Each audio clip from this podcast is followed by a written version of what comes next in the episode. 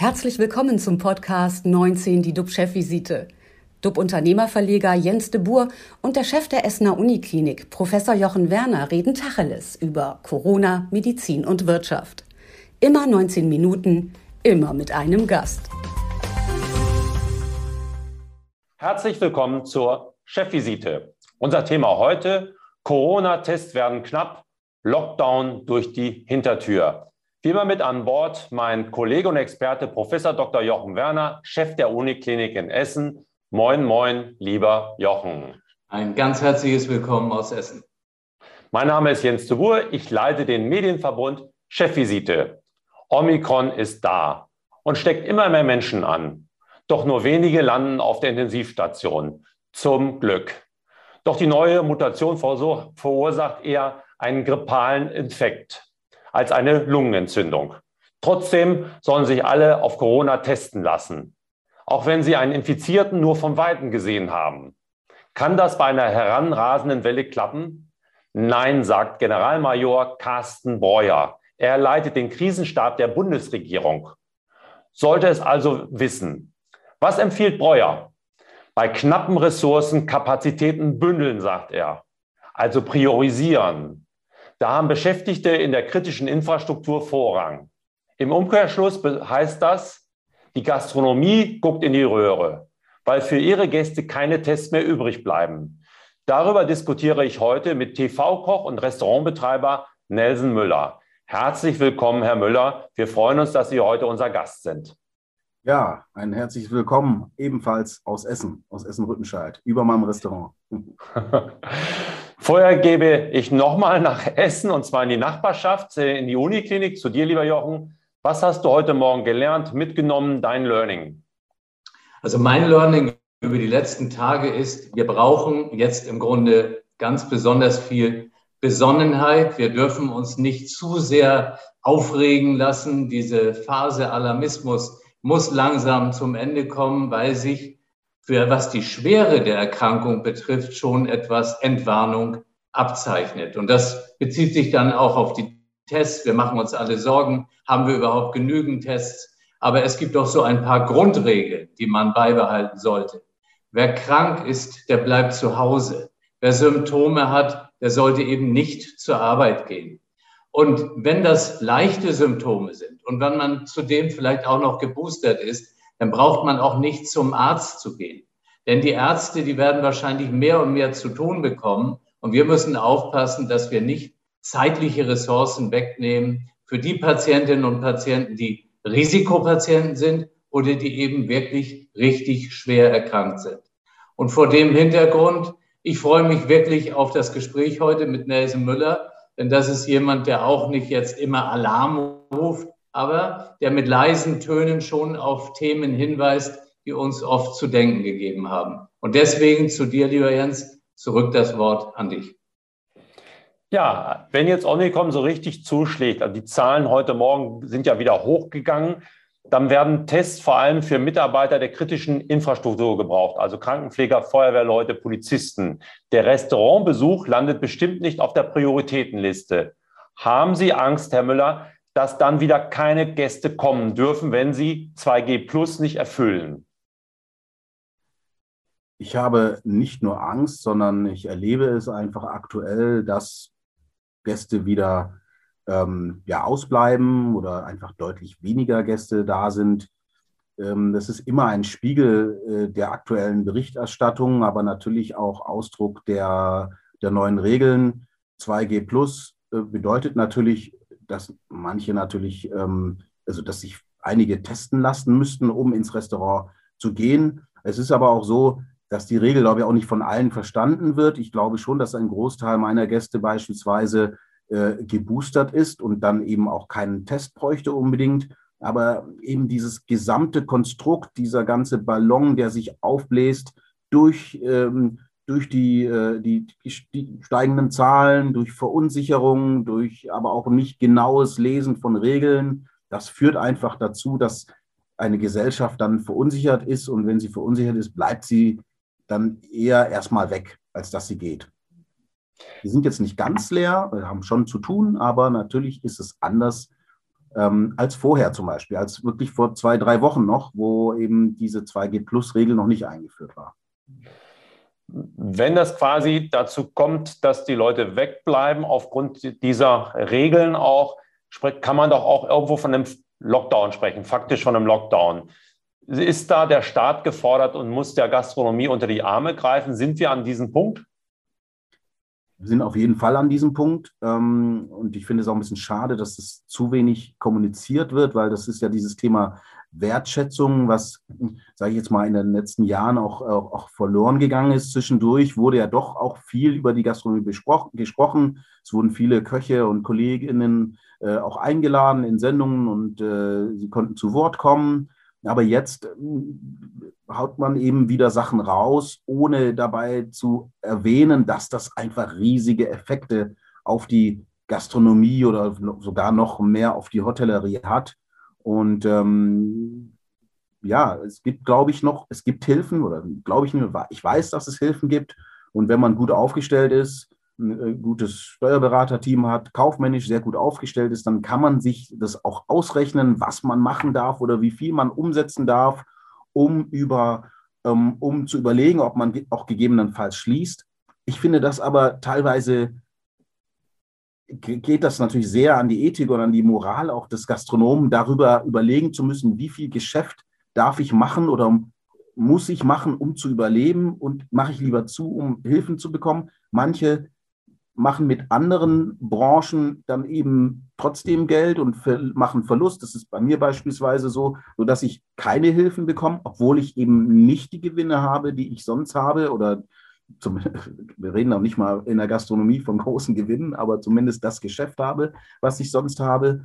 Und äh, das finde ich, das finde ich schon schwierig. Und da hätte ich mir auch gewünscht, dass wenn man kommuniziert 2G plus, muss man irgendwo auch erwähnen, ja, das wird Auswirkungen haben, auch für die Gastronomie. Und ähm, wir müssen das vielleicht auch irgendwie auffangen. Und es wird auch die Bars und die Clubs betrifft es ja auch. Man muss, man muss etwas tun und vor allem auch dafür, dass die Mitarbeiter bleiben. Sie meinen mit dem Verrechnen, dass Sie als äh, TV-Koch, dass Sie sozusagen als Prominente andere Einnahmen haben und die werden dann verrechnet mit Ihrem Restauranteinnahmen, sodass Sie dann keine Hilfen bekommen? Das ist jetzt in meinem Fall so, genau, und das ist ja auch, ist ja auch, auch, ist ja auch grundsätzlich erstmal in Ordnung. Hilfen sollen ja wirklich für die Menschen sein, die es wirklich auch brauchen. Nur auf Dauer kann es natürlich auch nicht die Idee sein. Und es gibt natürlich viele, es äh, gibt ja auch andere Gastronomieformen, die eben ihr Geschäft, und das ist einfach auch leider so, in der Gastronomie muss man auf verschiedenen Standbeinen stehen, um überhaupt in der, in der heutigen Zeit Gastronomie vernünftig betreiben zu können. Und wenn ich dann Standbeine habe, die, die gut funktionieren, aber auf der anderen Seite eben dann das auch ausgleichen muss, das überlegen sich natürlich auch viele. Und ich habe auch mit kleinen äh, Gastronomen äh, gesprochen und Kolleginnen, die mich anrufen und um Hilfe bitten, die, denen es wirklich, die wirklich ein Problem haben, die wirklich ein, ein Restaurant in Köln Kollegin, ein äthiopisches Restaurant, die mich angerufen hat und gesagt, sie weiß langsam nicht mehr, was sie machen soll, weil die Gäste ausbleiben. Sie hat nicht die Möglichkeiten, wie ich über großes Social Media irgendwie auf anderes Thema aufmerksam, also Boxen zum Beispiel zu verkaufen oder ein gutes To-Go-Geschäft zu machen oder so. Ähm, und wir reden einfach nicht nur von Hilfe. Die Hilfe ist ja eigentlich nur da, um die Fixkosten sozusagen zu decken. Aber das ist ja nicht das, wofür man antritt wenn man drei, vier Monate die Fixkosten deckt, ist das okay. Aber man tritt ja an, um Gewinne zu erzielen und man hat sein Leben danach ausgerichtet, hat vielleicht was abzubezahlen, eine, eine Wohnung, ein Auto, äh, irgendetwas. Und wenn man, sage ich mal, seit zwei Jahren immer nur dafür sorgen muss, dass gerade alles auf Null ist, dann ist, ist es schwierig. Davon nicht ausgeschlossen die moralische Komponente, was das mit dem Gastronom macht und was es mit den Mitarbeitern gemacht hat. Alle klagen über fehlende Mitarbeiter, weil die Leute müssen sie teilweise in, müssen sie in Kurzarbeit schicken. Ja, was, das ist eine Branche, die immer krisensicher war. Meine Oma hat immer gesagt, Nelson, gut, dass du Koch wirst, weil als Koch hast du immer zu tun, es wird immer gegessen, es wird immer getrunken. Ja, das, das ist ja gar nicht so. Hm. Was mache ich dann? Die, die Mitarbeiter haben auch ihre laufenden Sachen am Laufen, müssen ja auch gucken, sagen auch, ja, Kurzarbeit schön und gut, aber ich muss auch abbezahlen und so weiter und so fort. Und wenn dann die Nachbarbranche, der Supermarkt kommt und sagt, hör mal, bei uns hast du geregelte Arbeitszeiten, kannst du auch kochen. Wir wollen das Thema Gastronomie auch ein bisschen spielen, damit können wir emotionalisieren, läuft da ganz gut bei uns. Ja, dann überlegt sich der Mitarbeiter natürlich auch, okay, warum mache mach ich das nicht vielleicht? Mhm. Und das ist ein ganz, ganz großes Thema in der Gastronomie und das wissen die meisten nicht und äh, das sind die Auswirkungen.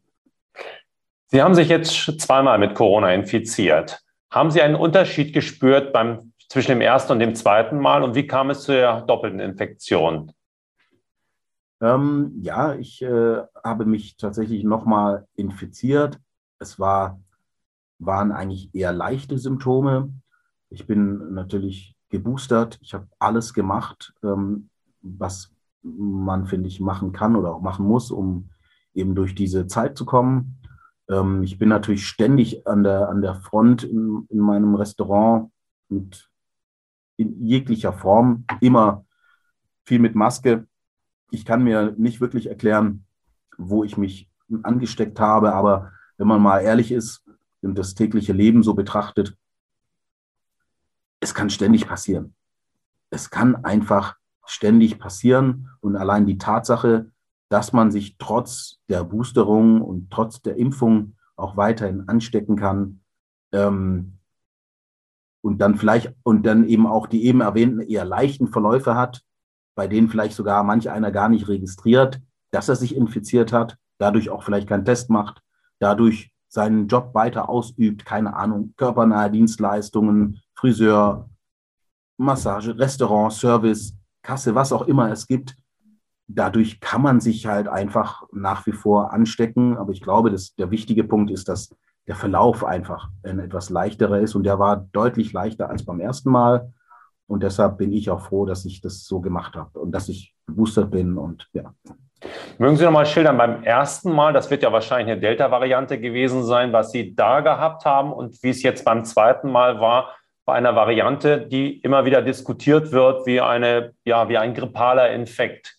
Haben Sie gemerkt, dass es richtig Unterschiede gab? Also ich muss ja sagen, es wird ja in Deutschland gar nicht flächendeckend ähm, auf verschiedene Varianten getestet.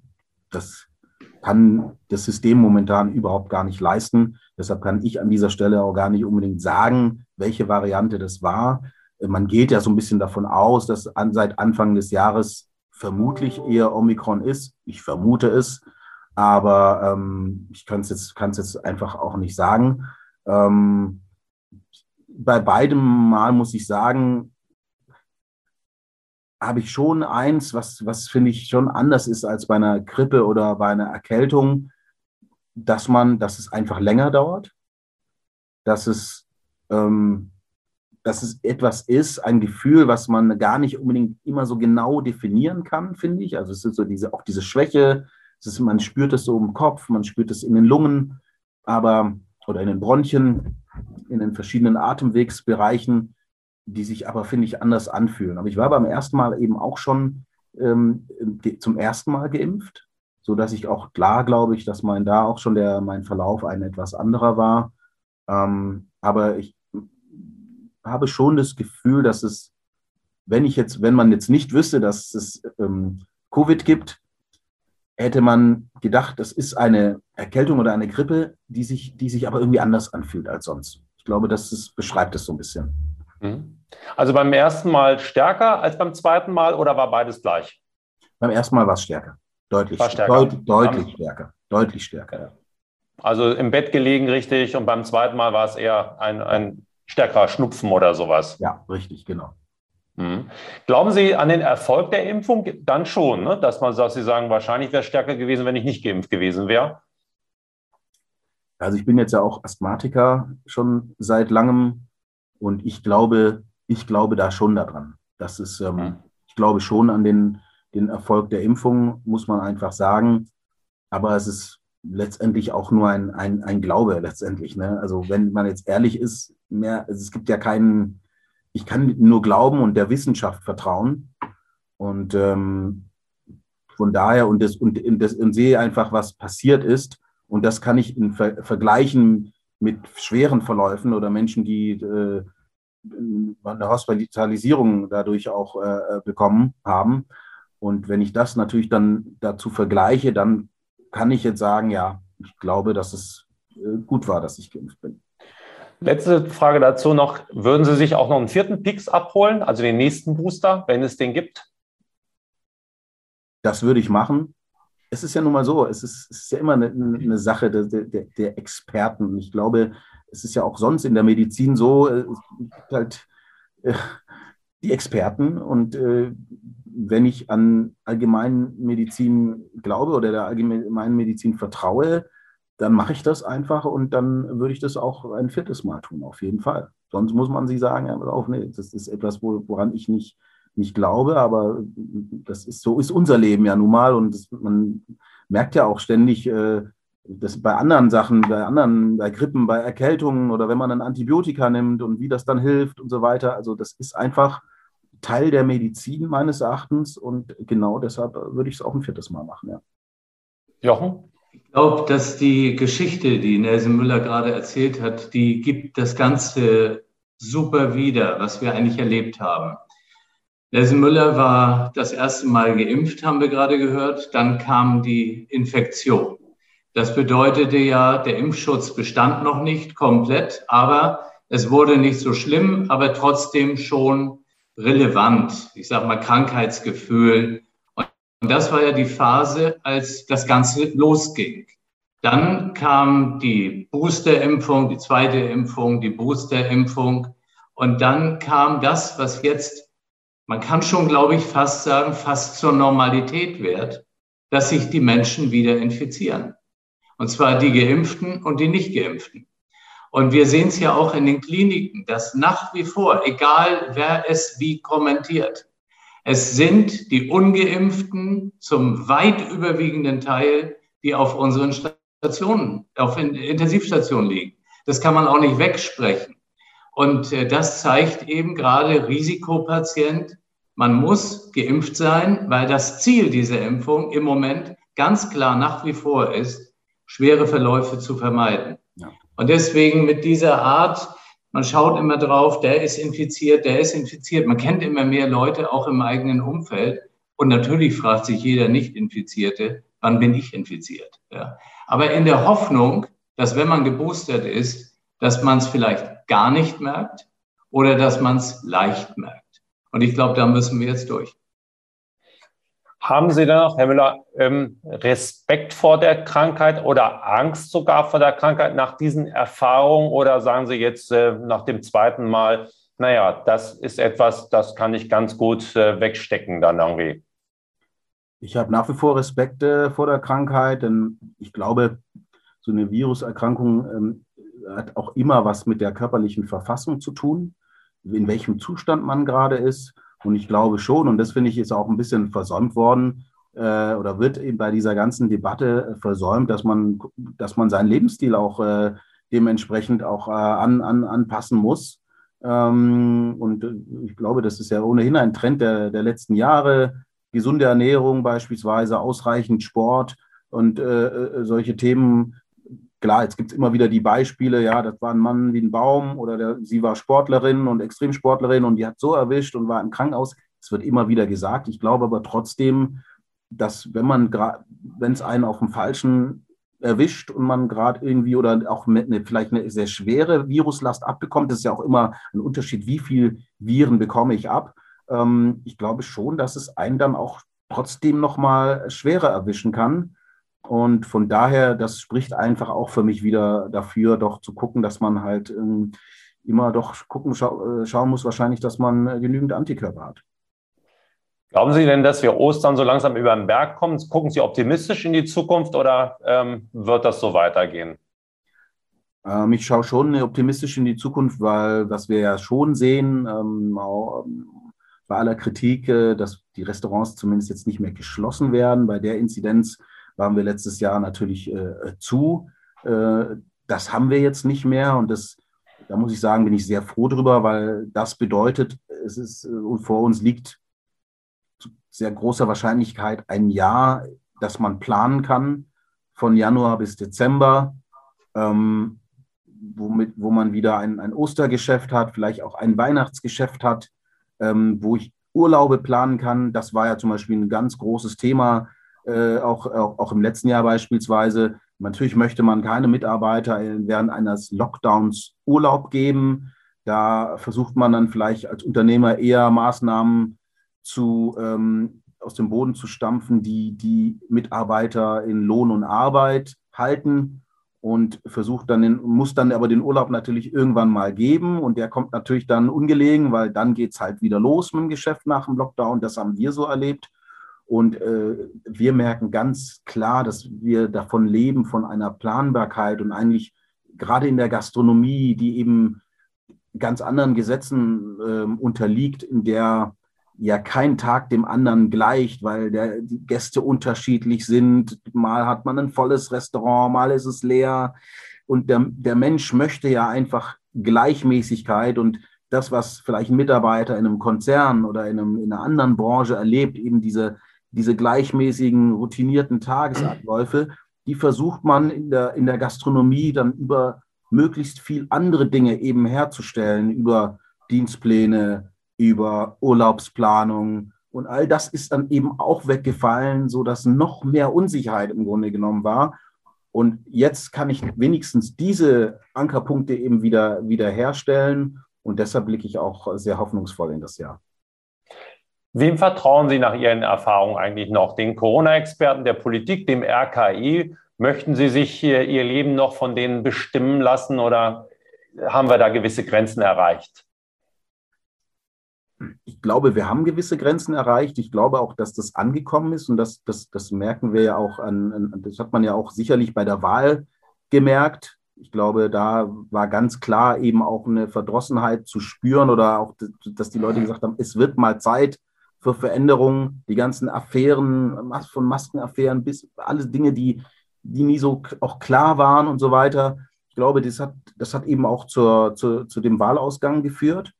Ähm, und ich glaube, dass man jetzt schon deutlich vorsichtiger ist. Und ich meine auch an den Aussagen der Politik schon auch erkennen zu können, dass man um, um mehr Transparenz bemüht ist und um mehr Wahrheit, vielleicht auch mal eine unangenehme Wahrheit äh, raushaut. Trotzdem ist natürlich immer klar, dass es dass ganz viele Zwänge da sind, dass es äh, viele Lo Lo viel Lobbyismus gibt, ähm, der äh, immer dafür sorgen wird, dass, dass man abwägt und dass man vielleicht in, in Formulierungen ja, irgendwie das nicht so klar ist oder dass es eine Art Scheibchenpolitik gibt, wenn es darum geht, wieder irgendwie ähm, Freiheiten zurückzunehmen oder so, weil man irgendetwas schonend beibringen will oder irgendwie. Das, aber ich glaube, das gehört einfach dazu und man wird weiterhin zwischen den Zeilen lesen müssen, um, wenn man wirklich informiert sein, sein möchte. Oder man schaut sich unsere Sendung an, weil die gibt auch Informationen und äh, wir wollen Orientierung geben. Vielen Dank für Ihre Einsichten, Herr Müller, und besten Dank auch äh, dir, lieber Jochen, für deinen Input. Äh, für diese Woche ist unsere Chefvisite vorbei. Wir sind am Montag wieder zurück für Sie, liebe Zuschauer, und halten Sie auf dem Laufenden und geben Ihnen Informationen, Input, Verhaltensweisen, Orientierung, alles, was Sie benötigen. Allen ein wunderschönes Wochenende. Bleiben Sie gesund, klicken Sie wieder rein. Wir freuen uns auf Sie und Tschüss aus Hamburg. Und natürlich aus Essen. Aus Essen und aus Essen-Rüttenscheid. Das war 19 die DUB-Chefvisite als Podcast. Die Videos dazu gibt es auf watz.de und auf dub-magazin.de.